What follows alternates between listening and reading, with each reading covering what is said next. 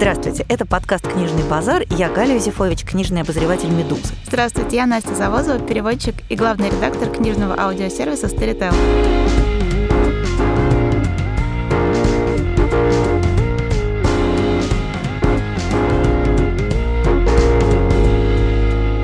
Сегодня мы будем говорить на любимую Настину тему. Мы будем обсуждать викторианский роман и всех его многочисленных и разнообразных потомков. Потому что удивительным образом викторианский роман, сформировавшийся, понятное дело, в середине второй половине XIX века, оказался, пожалуй, самым влиятельным типом романа на протяжении всей последующей истории литературы. Я бы сказала, что вообще для романного жанра викторианский роман — это мама, папа, волшебница крестная, еще куча каких-то милых родственников. Как у Карлсона и тетя Августа. И тетя Августа, безусловно. Действительно, сегодняшнюю современную литературу, в первую очередь романный жанр, совершенно невозможно представить без его викторианских корней. Удивительным образом он дал потомство в таких разных областях, как фантастика, стимпанк, как э, детектив, как любовная проза. Ну, в общем, черт лысый в ступе, все современное романное творчество так или иначе, буквально как из шинели Гоголя, сомкнутыми рядами выходит из викторианского романа романа. Да, вот если мы посмотрим на любой современный роман в жанре семейная драма, семейная история, то мы увидим, что вот это вот уже привычное нам совершенно изложение событий, когда у нас есть какие-то люди, эти люди в какой-то момент поженились, объединили две семьи, не всегда друг с другом хорошо сопрягающихся, нарожали каких-то детей.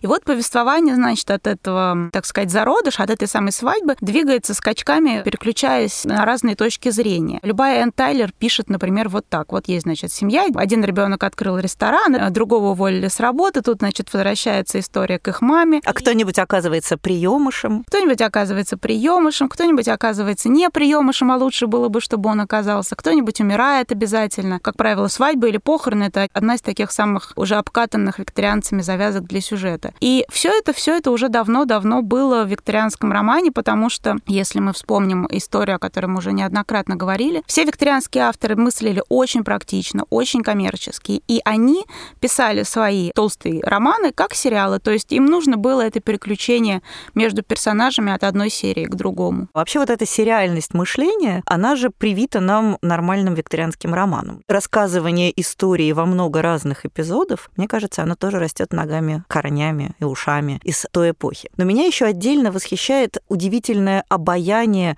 викторианского антуража, потому что помимо каких-то конструктивных вещей, каких-то конструктивных особенностей, особенностей повествования. Все страшно любят размещать место действия в викторианскую эпоху. Я думаю, что никакая другая историческая эпоха не может похвастаться таким количеством позднейших к ней возвращений. Даже наш, прости господи, Борис Акунин, когда он сочинял свой фандоринский цикл, ему фактически пришлось придумать русское викторианство, потому что настолько это обаятельный антураж, настолько это привлекательный колорит. То есть до сих пор люди пишут романы с викторианским сеттингом. И очевидно, что никакой другой сеттинг не может с ним сравниться по популярности и по количеству того, что в него упихивают. Нужно понимать, что вот эта вот вторая половина XIX века — это время, когда люди начали жить чуть-чуть приличнее, чем жили раньше. То есть у любого романиста, когда он начинает где-то вот ковыряться в каком-нибудь 17 веке, у него есть большой риск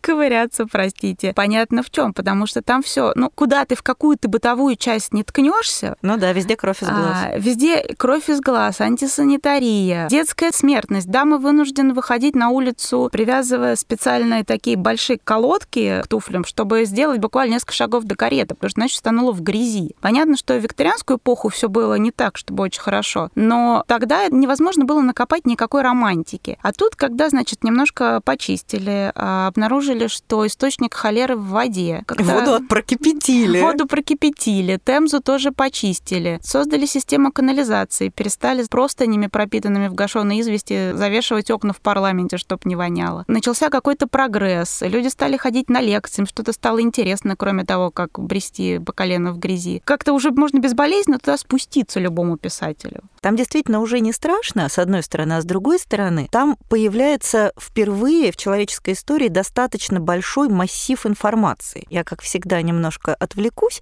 Скажем, почему самая популярная эпоха в античности — это не пунические войны, когда, казалось бы, ого-го, такая героика и все такое. Все те, кто хочет что-нибудь написать про Рим, они обязательно пишут про первый век до нашей эры. Потому что это то время, когда жило очень много важных людей, все они писали мемуары, все они были друг с другом знакомы, сохранилась масса каких-то разных источников, когда один и тот же эпизод мы видим несколькими глазами с разных точек зрения. Но это огромное исключение. Таких эпох в истории человечества было очень мало.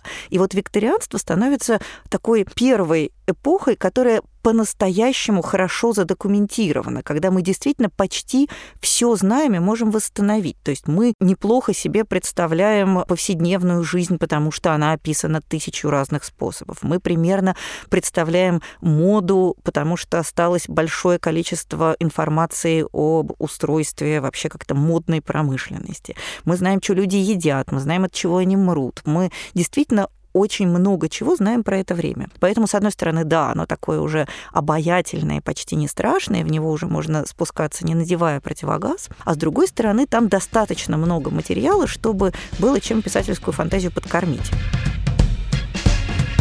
огромное множество каких-то событий происходит фактически впервые, потому что, например, понятно, что отец и прародитель всех маньяков — это Джек-потрошитель. Где бы мы были, не будь Джека-потрошителя, как бы мы поживали без ЮНЕСБИО и прочих прекрасных писателей, которые сделали карьеру и состояние именно на маньяческой теме. Ведь это тоже такой очень важный викторианский сюжет. И как раз именно во второй половине XIX века сама литература англоязычная, она как-то собирается и выкидывает вот этот вот ренессанс готического романа, который вот там начала Энн Редклифф в начале XIX века. Но ведь, если подумать, никто не превзошел э, сестер Бронта и Уилки Коллинза, которые, мне кажется, вот просто в четыре лица создали вот этот неубиваемый, неувидаемый какой-то образ, мрачное поместье, загадочный мужик. Ветер дует. Все скрипит, и, значит, черный черный конь к тебе уже скачет, и где-то, значит, на чердаке у этого мужика что-то не в порядке. И вот этот образ настолько оказался потенциально плодородным, что, мне кажется, к нему все до сих пор и подсасываются, и подсасываются,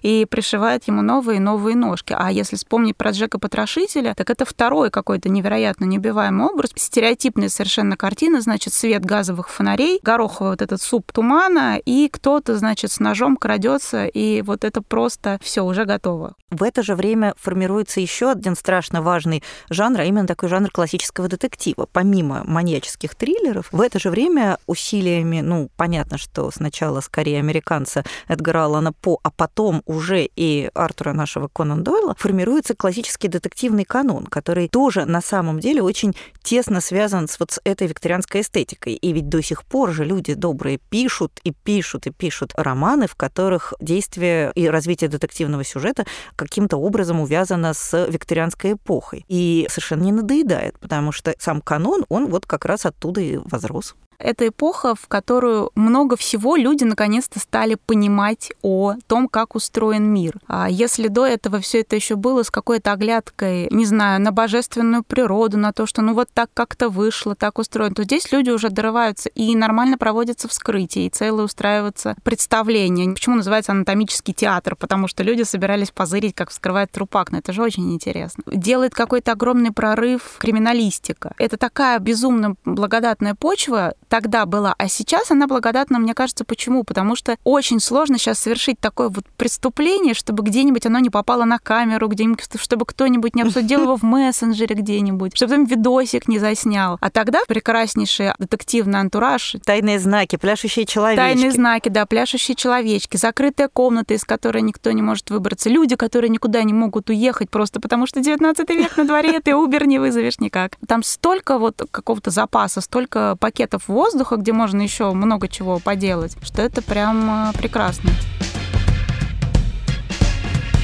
И еще одна очень, как мне кажется, важная вещь, растущая тоже из викторианской эпохи, в первую очередь, конечно же, из такого колониального романа, это история про дальнее странствие. Потому что фактически по-настоящему роман о дальних землях, о других цивилизациях, о путешествиях, о приключениях, связанных с этими путешествиями, он же тоже восходит к этой эпохе. Мне вот, например, кажется, что классические фантастические романы, которые описывают путешествия к другим планетам, они в значительной степени строятся, ну, грубо говоря, по модели условного острова сокровищ Стивенсона, когда действительно все то же самое происходит просто в другой среде. То есть модель остается та же самая. Идея того, что люди перемещаются в пространстве, и это сопряжено с удивительными приключениями и опасностями, она формируется точно тогда же и порождает огромную ту самую колониальную и постколониальную литературу, о которой мы говорили в позапрошлый раз. Вообще викторианская эпоха — это эпоха удивительной двойственности. С одной стороны, значит, у нас идет невероятное открытие всего. Вот куда ты не, не двинешь, попадешь то в Дарвина, то какого-нибудь э, изобретателя электрической лампочки, изобретателя телеграфа, усовершенствователя телеграфа. Я, кстати, сейчас вспомнила о том, что вот нам кажется, что Лондон был такой клевенький викторианскую эпоху, как все часто ошибаюсь. На самом деле он был такой, как Москва при Лужкове. Он был весь заклеен рекламой. И вот это, конечно, невероятное перенасыщение информации, когда ты казалось, мог узнать все обо всем. Но тут столкновение двух начал, потому что, с одной стороны, все такое супер рационально, а с другой стороны, никто, кроме викторианцев, так истово и так любовно не верил в эльфов, фейри, Привидения, то, что родственнички приходят там поговорить. Такой расцвет вот этих э, мошенников, которые, значит, за огромнейшие деньги собирали целые толпы и приклеивали колесики специальные такие к столу, чтобы можно его было буквально, вот ты нажимаешь рычажок буквально одной ногой, и он у тебя летает. А в это время ручки-то вот они все держатся, сидят, значит, э, вокруг. Сколько всяких этих попыток было заснять эльфов. И вот этот, мне кажется, такой э, клэш, такое столкновение двух этих реальностей, оно реально дало фантастику, потому что викторианцы, они реально жили сразу в двух мирах.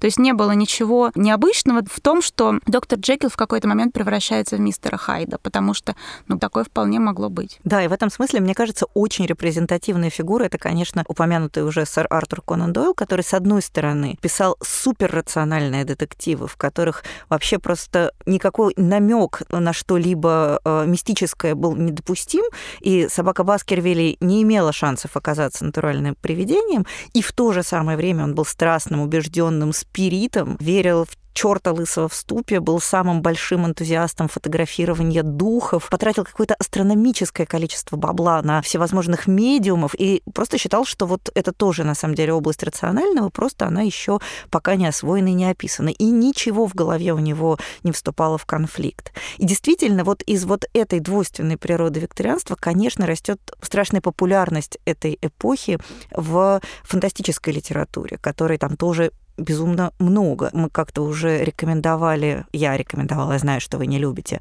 трилогию Феликса Пальмы, которая называется «Карта времени, карта неба и карта хаоса», которая построена вся вокруг вот этой игры на столкновении викторианской рациональности и викторианской же иррациональности. И такого рода книг очень-очень много. Вот сейчас выходят, наконец, на русском книги Джеймса Блейлока, э, такого тоже очень важного английского писателя, писателя, который основывает все свои совершенно фантасмагорические сюжеты тоже на викторианском материале. Там вся чертовщина, все немыслимые превращения и все прочее происходит в условной викторианской Англии. А стимпанк — это же вот появление, грубо говоря, парового двигателя породило целую субкультуру, когда люди придумывают модели нарядов, основанные на стимпанке, со всякими шестереночками, с очочками такими прикольными. И неовикторианский стимпанк — это просто отдельная вообще категория фантастического жанра.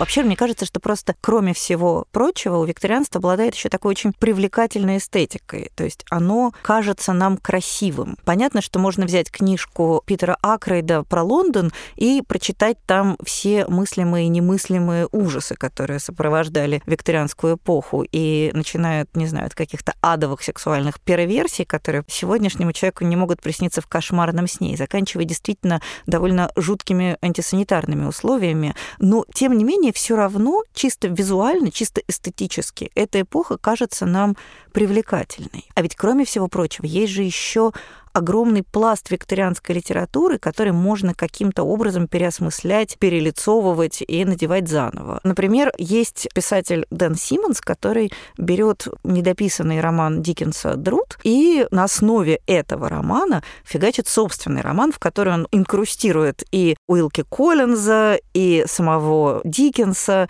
и их творчество, и на основании этого приема создает нечто совершенно новое. То есть количество разного рода обработок и перепевок викторианской литературы, оно, по-моему, неисчерпаемо. Понятно, что, скажем, какой-нибудь «Обладать» Антоний Байет — это э, роман несколько, ну, скажем так, более высокого полета, чем упомянутый Друд Симмонса, но при этом в основе лежит ведь то же самое. Попытка расширить достроить и как-то художественно переработать викторианский канон литературный. Я помню, что у меня была основная какая-то претензия к Друду, потому что Симмонс сначала он вроде как начал писать какое-то продолжение Друда, но потом он такой, а, ладно, напишу-ка я лучше про то, что Уилки Коллинз был на самом деле отвратительный наркоман. И сидел на Лаудануме и завидовал э, Диккенсу. Но там как-то все это желание не поместилось в книжку, потому что там читаешь в конце главы, типа, и тут мальчику вырезали глазки. И следующая глава. Прошло 30 лет, Прошло полгода, и ты такой, алло, уважаемые, а глазки-то где? Ну да, там есть в конце некоторые недоработки, простите, простите за спойлер, но тем не менее мне ужасно понравилась атмосфера, которая создана в этом романе. Она мне напомнила поразительным образом даже не Диккенса и не Уилки Коллинза, а какую-то вот такую атмосферу из моего любимейшего викторианского романа «Грозовой перевал» Эмилии Бронте. Мне кажется, в нем вот такая образцовая жуть нагнана. И Симмонс, мне кажется, как-то научился тоже генерировать тот же калинкор жути, и поэтому мне было крайне увлекательно его читать. Хотя, да, вы правы, с точки зрения сюжета есть там некоторые некоторые ляпы. Но вот если мы вернемся к Байет, то Байет скорее она достраивает эту эпоху, потому что она у нее на, на самом деле Байет во многом викторианская писательница, потому что она точно так же, как ее герои, точно так же, как все викторианцы, она увлечена вот этими минералами и моллюсками и легендами о Мелюзине и всем на М. Она эту эпоху возвышает, а очень многие писатели, которые в том числе, как и Дэн Симмонс или там Мишель Фейбер, которые кинулись, значит, преподать э, к викторианской эпохе как источнику какого-то писательства, они ее старались как раз деконструировать и свести на нет, потому что у викторианской эпохи, ну вот если брать какую-то литературу, у нее фигурально выражаясь не было зада вообще. То есть она была такая очень классная, очень чистенькая, а там же было много всего. И вот в постмодернизме многие писатели начали как-то открывать а просто... Самый зад. Нет, они просто сняли, взяли вилы и, знаете, такие начали поднимать читателям глаза просто вот в режиме конвейера. Они такие, как? В викторианской эпохе только супер гетеросексуальная любовь. Нет, на самом на деле самом деле нет. И такие, раз туда бухнули всяких перверсий. Потом э, в викторианской эпохе там, я не знаю, все заканчивалось свадьбой. На самом деле нет. И там какой-нибудь несчастный брак. Очень много появилось историй, рассказанных, так сказать, с той стороны, снизу из-под лестницы, вот от, от лица слуг, от лица каких-то людей, которые раньше не получали вообще никакого права голоса, слуги, дети, сумасшедшие. И они, соответственно, люди со дна, которые постучали немножко. Оказалось, что если вот эту викторианскую эпоху взять за панталоны, перевернуть и потрясти, оттуда вывалится как-то невероятно много. И мне кажется, что был какой-то пик, это вот конец 90-х, десятые годы 21 века, когда просто, мне кажется, каждый прикладывался к Уилке Коллинзу с какой-нибудь стороны. По-моему, все равно даже это не идет на спад, это просто вошло в какую-то колею. Ну, мне кажется, что на спад оно не пойдет никогда, потому что это из тех эпох, из которых действительно любой писатель любого степени одаренности может себя немножко накачать образов, источников вдохновения и всего прочего. Ну, а мы, я думаю, будем потихонечку переходить к жанру практической рекомендации, потому что все равно накрыть собою темы, связанные с викторианством, в один раз не удастся, и в два, вероятно, тоже. Я бы хотела порекомендовать роман даже не поствикторианский, не неовикторианский, не деконструирующий викторианский канон, а самый что ни на есть настоящий викторианский роман, а именно роман Уилки Коллинза «Мой ответ нет». Уилки Коллинза у нас знают в основном как автора двух романов «Женщина в белом» и «Лунный камень», а вот этот роман у него вообще довольно интересная судьба, потому что его даже англичане сравнительно недавно обнаружили. Это такое не главное, мягко скажем, произведение Коллинза, которое выходило в провинциальном провинциальных журналах, и широкой публике был не особо известно. А потом в 1996 году, то есть, в общем, буквально позавчера, его обнаружили, переиздали, полюбили, и канон произведений Уилки Коллинза дополнился еще вот этим романом. Он, мне кажется, обладает вот всеми чудесными чертами классического викторианского детектива. Там есть молодая сирота, жизнь у нее не очень удалась, потому что папа у нее погиб при каких-то мутных обстоятельствах, и она, значит, понимает, что, в общем, все, бабла нет, надо идти наниматься на работу гувернанткой, она уже практически нанялась, и тут внезапно она получает письмо, в котором написано, что папа ейного не то чтобы он сам погиб, а его, в общем, убили, и обнаруживается, что со всем этим лежит какая-то колоссальная история, в которой, помимо прочего, маячат еще и нешуточные деньги, которые она может получить, если выведет злодеев на чистую воду. И понятно, что она такая благородная, молодая, одинокая, хрупкая, и опереться и не на кого, кроме как на благородного, тоже молодого и тоже очень бедного учителя рисования. И вот, значит, они вдвоем распутывают всю эту загадочную викторианскую тайну. И вот там вот есть абсолютно все, что мы любим. Там есть завывающий ветер, мрачное поместье, эксцентричные ученые. Вот все, все, все, что предполагается в этом типе э, романа, в мой ответ нет, присутствует. Конечно, это довольно медленное чтение, такое медленное и медитативное. Но мне кажется, что если читателю хочется такого вот настоящего викторианского романа, не поделки под него, а именно настоящего тру такого вот честного, качественного викторианского чтения, то обратите, пожалуйста, внимание на этот роман. Он очень симпатичный. Уилки Коллинз, мой ответ нет. Я тут подумала, Уилки Коллинза, учитель рисования, прям такой Джеймс Бонд. Учитель, учитель, учитель. рисования.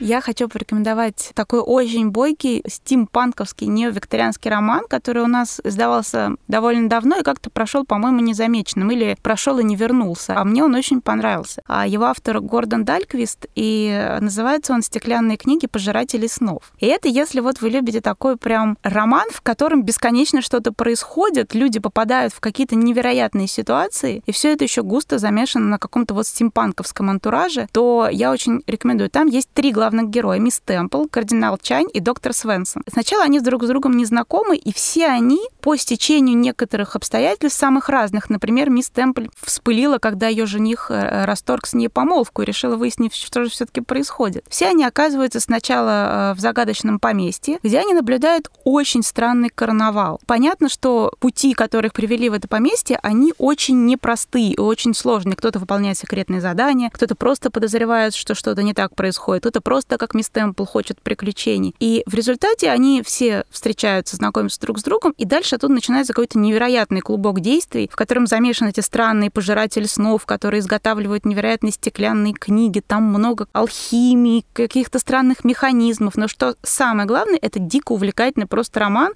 который вот развивается по законам кинематографичного сериала. Пересказать как-то его больше просто невозможно, потому что там случается примерно все и всегда. Но я могу сказать, что у этой книжки еще есть два продолжения, и вот, к сожалению, они очень унылые. Поэтому, если вы надумаете их читать, можно смело, спокойно прочитать первый роман «Стеклянные книги пожиратели снов». Там, конечно, все окончится на клиффхенгере, но я могу сказать, что все выживут, все будет нормально, просто они все выживут в ужасно унылый второй роман, который читать совершенно не стоит. Что могли, в общем, не трудиться выживать. Могли бы не трудиться выживать, да, но первый очень рекомендую. Гордон Дальквист э, «Стеклянные книги пожиратели снов».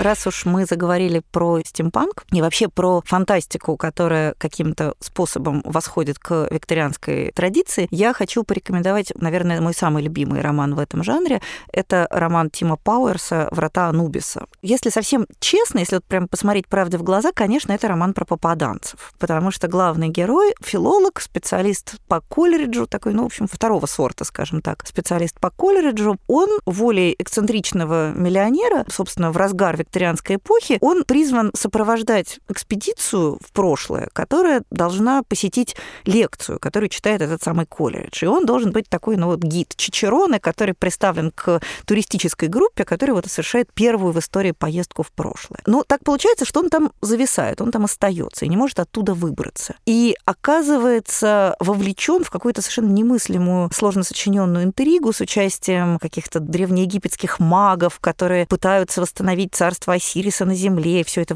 происходит в викторианскую эпоху. Там же действует оборотень-убийца, который уничтожает людей, захватывая их тела. И все это вот такой немыслимой скорости, интенсивности повествования. Буквально на каждой странице там что-то происходит. Вот бывают романы, которым не хватает динамизма, а «Врата Анубиса» Пауэрса — это такой роман, в котором, мне кажется, динамизма даже несколько с перехлестом, потому что порой чуток укачивает. Там буквально, что не страница, то зверь, то птица, там все время что-то происходит. Восхитительное такое несколько каникулярно-пляжное чтение. Ничего, конечно, никаких больших глубин там вскрыть не удастся, хотя в конце есть некоторый замах на философское высказывание. Но в целом, конечно, это просто очень классный, очень динамичный, очень увлекательный триллер, лежащий где-то на стыке классического романа приключений приключенческого романа, фантастики и еще мистики немножко. И все это, мне кажется, Тим Пауэрс отработал просто вот каким-то образцовым способом. И если нужно прочитать один в жизни роман о попаданцах по какой-либо странной причине, то мне кажется, что «Врата Анубиса» — это лучший роман о попаданцах, который только можно себе представить. Обратите на него внимание, если вдруг вы еще не. Мне интересует вопрос, как филолог там выжил просто больше двух дней. Не без труда. Вот я просто, я, мне кажется, я попала и такая сразу, я такая, ну, окей, пока. А я хочу рассказать о одном из, наверное, самых моих любимых романов. Я имела все шансы никогда о нем не узнать, потому что его написала Элизабет Гилберт. А Элизабет Это Гил... вот та самая? Это вот, да, та самая, которая написала вот эту прекрасную, что Есть если... молиться Да, любить. это, мне очень нравится, что если у тебя все плохо, поезжай на Бали. Классический сюжет о том, как человек из Калифорнии предлагает человеку из Кемерово выйти из зоны комфорта. Но Элизабет Гилберт написала совершенно потрясающий роман, который называется «Происхождение всех вещей». Вообще она верит в то, что идею можно притянуть из воздуха. Так вот, я сама искренне верю, что идею этого романа Элизабет Гилберт э, просто потырила из воздуха, когда она пролетала мимо, потому что она в своей книге «Большое волшебство» рассказывает, значит, о том, как она придумала роман, о том, как э, тетка, влюбленная в своего начальника, едет по делам компании в Бразилию, где там в джунглях строили мост, там что-то не пошло, и, в общем, там теряется, и внезапно в джунглях они находят какое-то невероятное племя. И вот она придумала уже там все, и она какой-то research поделала, и про этот мост она подумала, и про все это подумала. Потом что-то у нее раз какие-то там семейные неурядицы, она забросила этот роман. И через где-то года два она к нему вернулась, такая, что-то уже нет. А у нее есть, значит, э, лучшая ее подружка, это писательница Энн Пэтчет. Как-то она встречается раз с Энн Пэтчет, и Энн Пэтчет говорит, слушай, только что дописала роман, охрененный. Тетка влюблена, говорит, своего начальника. Разыскивает своего коллегу, говорит, джунгли Амазонки. Гилберт такая, подожди, подожди. Она говорит, я никогда в жизни не рассказывала, я никому про этот роман не рассказывала. Он так остался на стадии зародыша. Но он, он говорит, очень хотел написаться. Да, он хотел написаться, он полежал, скок по скоку перескочил к Энн Пэтчет. Совершенно невероятный роман и, конечно, совершенно пэтчетовский. Хорошо, что он к ней пошел. Хорошо, что он к ней пошел, но мне теперь очень интересно, у кого же Элизабет Гилберт потырила вот эту прекрасную идею. Потому что она в какой-то момент взяла и написала огромный, толстый, настоящий, многослойный викторианский роман. Прям как надо. Казалось бы, ничто не предвещало. Ничто не предвещало абсолютно. Это история женщины по имени Альма, которая в общем-то, больше всего на свете любит мох. Она родилась в богатой американской семье. В начале романа драматическая история о том, как ее отец разбогател. Увлекает прямо с первых страниц. То есть такая прямо история начинается с отца, все как положено. И эта Альма, она такой ботаник-ботаник. Вот ей нравится смотреть, э, как растет мох. Она делает записи, она там собирает гербарии. Все только одно. Альме кажется, что ей надо выйти замуж. У нее есть такое вот это совершенно викторианское устремление, а замуж все никак не получается. И, кстати, когда она действительно выходит замуж, оказывается, лучше бы она этого не делала. На самом деле это огромнейшая история о том, как женщина клево проживает 19 век, совершенно не выходя замуж, потому что ей не нужно выходить замуж, чтобы быть счастливой. Это роман вот о любви к науке, о любви ко всему новому, о внутреннем каком-то счастье, при этом с потрясающими сюжетными, интересными поворотами, с многим количеством персонажей, некоторых которых прям жалеешь. Вот явно, что они появились вот у Гилберт, она их-то вписала, они прям как живые, и потом они раз и исчезли. Это прям вот огромнейшие 600 страниц чистейшего счастья. Толстый, настоящий, большой викторианский роман. В общем, он читается, мне кажется, за, ну, не знаю, там, его невозможно прочитать более чем за два дня, потому что он невероятно быстрый. Происхождение всех вещей Элизабет Гилберт. Я тоже посоветую очень толстый роман «Кто толще?» У меня 800 страниц. Это роман английского писателя Йена Пирса, который называется «Падение Стоуна». Я уже как-то рекомендовала другой его роман «Сон Сципиона», а сейчас хочу поговорить про «Падение Стоуна». Если у вас пять минут. Если у вас пять минут, чтобы поговорить о моем любимом Йене Пирсе. Это роман, который устроен неожиданным, странным образом. В нем три героя-рассказчика, которые друг друга сменяют на авансцене, то есть они все фигурируют во всех трех частях, каждый из них фигурирует во всех трех частях. При этом, если в первой части один главный герой, двое других, они там где-то на периферии болтаются, то во второй части наоборот. Первая часть, она выстроена как такой нормальный роман с тайной, такой мистери-новел буквально, в котором молодой журналист расследует странную смерть богатого промышленника. А у промышленника там такая непростая вдова, и сразу понятно, что что-то оно там как-то не просто так этот мужчина самоубился. Собственно, тот самый Стоун, который вынесен в заглавие. Вторая часть откатывает нас в прошлое. Э, если первая часть это уже дело идет буквально к Первой мировой, то вторая часть нас откатывает лет на 20 назад. И это такой немножко в духе Золя какого-нибудь рассказ о взлете и падении великой куртизанки этой эпохи. Такая прекрасная, роскошная женщина, которая сначала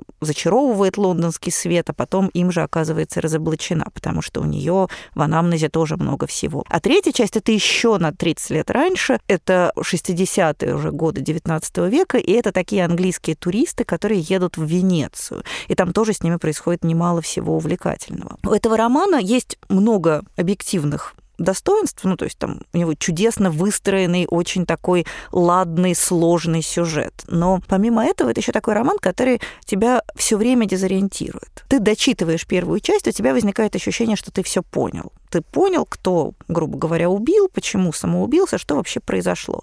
А потом, опа, и тебе показывают совершенно другую грань этой же самой истории. Ты понимаешь, что все, что ты увидел в первый раз, оно не то чтобы вранье, оно часть картинки. Мне очень понравилось, что мы все привыкли к романам с ненадежными рассказчиками. Это прям какой-то последний писк моды, мне кажется. Все рассказчики внезапно стали очень ненадежны. А тут все рассказчики совершенно искренние. Никто из них не врет. Другое дело, что каждый из них знает часть правды, которую принимает за целое. И как эта шкатулочка раскладывается, как мы понимаем, что человек, который верит в то, что он все понял, один из рассказчиков, как он все ломает и портит, потому что он не видит огромного куска этой истории, и все это укоренено в таком прекрасном, очень любовно, подробно воссозданном, детальном антураже, все таки 800 страниц, оно не просто так эти 800 страниц наросли. Мне кажется, что это действительно такой очень интересный пример работы с викторианской традицией, редкий, потому что он не поднимает юбку для демонстрации панталон, как вы сказали, а он действительно как-то иначе работает с этим каноном, он его достраивает, окружает какими-то новыми деталями. И вообще, мне кажется, просто удивительно удачное произведение. Обратите, пожалуйста, на него внимание. Роман английского писателя Йена Пирса «Падение Стоуна». Переиздайте нам его, пожалуйста, дорогое издательство СТ. Я хочу рассказать о небольшом романе британского писателя Адама Фолза, следы перевода которого я внезапно обнаружила в журнале иностранной литературы, потому что, как мы знаем, журнал иностранной литературы переводит много хорошего, но мало кому об этом говорит. Так вот, а на самом деле роман прекрасный, поэтому я надеюсь, что как-то побольше людей о нем узнают. Он называется «Ускоряющийся лабиринт» одно из течений, тенденций в современном неовикторианском романе это брать какую-то известную фигуру той эпохи и реально пририсовывать ей новые ножки, а также много других частей тела. То есть вынимать... Особенно его... других, я Особенно других частей тела. То есть вынимать его из этой золоченой рамочки и поворачивать к читателю всеми сторонами. Поэтому, например, в детективе какой-то невероятный расцвет писателей, которые расследуют. Да, вот я читала детектива про Томаса де Куинси, который что-то да, расследует. Там все отметились. Такое ощущение, что вот Шарлотт Шарлотте Бронте было больше нечем заняться, кроме как на досуге расследовать убийство какой-нибудь там молочницы в Йоркшире. А если верить некоторым авторам, только этим они занимались. Так вот, собственно, в этом романе Адам Фолдс берет, в общем-то, тоже две огромные фигуры той эпохи. Одна это поэт Джон Клэр, вторая это Альфред Теннисон. И совмещает их рядом в том периоде жизни, когда Джон Клэр жил э, в лечебнице для умалишенных. Это роман, который очень сложно пересказать, если нам нужно выделить оттуда какой-то сюжет, потому что его нет. Но это прекрасная такая вот заинтересованная хроника того, как воспринималось сумасшествие вообще в викторианстве, что на самом деле поэтический дар очень близок вообще к сумасшествию. Это очень необычный взгляд на фигуру Теннисона, потому что Клэр сидит в дурдоме, Теннисон не в дурдоме, но, в общем-то, они чем-то очень похожи. И в аннотации журнала «Иностранки» это все сравнивается немножко с палатой номер 6 Чехова, и это действительно так, потому что это такой вот хоровод безумцев, а, выдержанный, с одной стороны, в такой вот в очень внутренной земляной викторианской традиции какой-то почвеннической, то есть там все неразрывно вписано в пейзаж, как любил Томас Харди, вот в ландшафт. А с другой стороны, там куча какого-то вот абсурда, поистине такого немножко кэроловского. Очень маленький роман, но он очень такой многогранный, глубокий и такой довольно достойный. Поэтому, если вот у вас есть какое-то количество времени, и вы сможете себе раздобыть текст или журнал иностранной литературы... Но он, по идее, должен быть доступен в журнальном зале, да, который, говорят, это опять потому заработал. что 2012 год, так что, думаю, скорее всего, доступен. В общем, Адам Фолдс, «Ускоряющийся лабиринт», очень рекомендую, не пожалеете.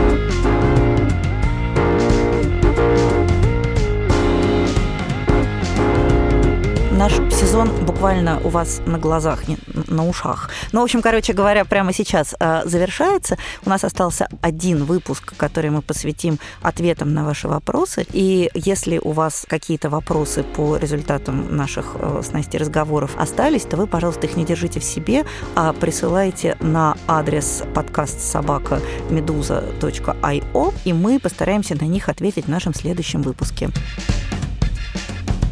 На этом мы на сегодня прощаемся с вами. Я Галя Юзефович. До свидания. Я Настя Завозова. Пока.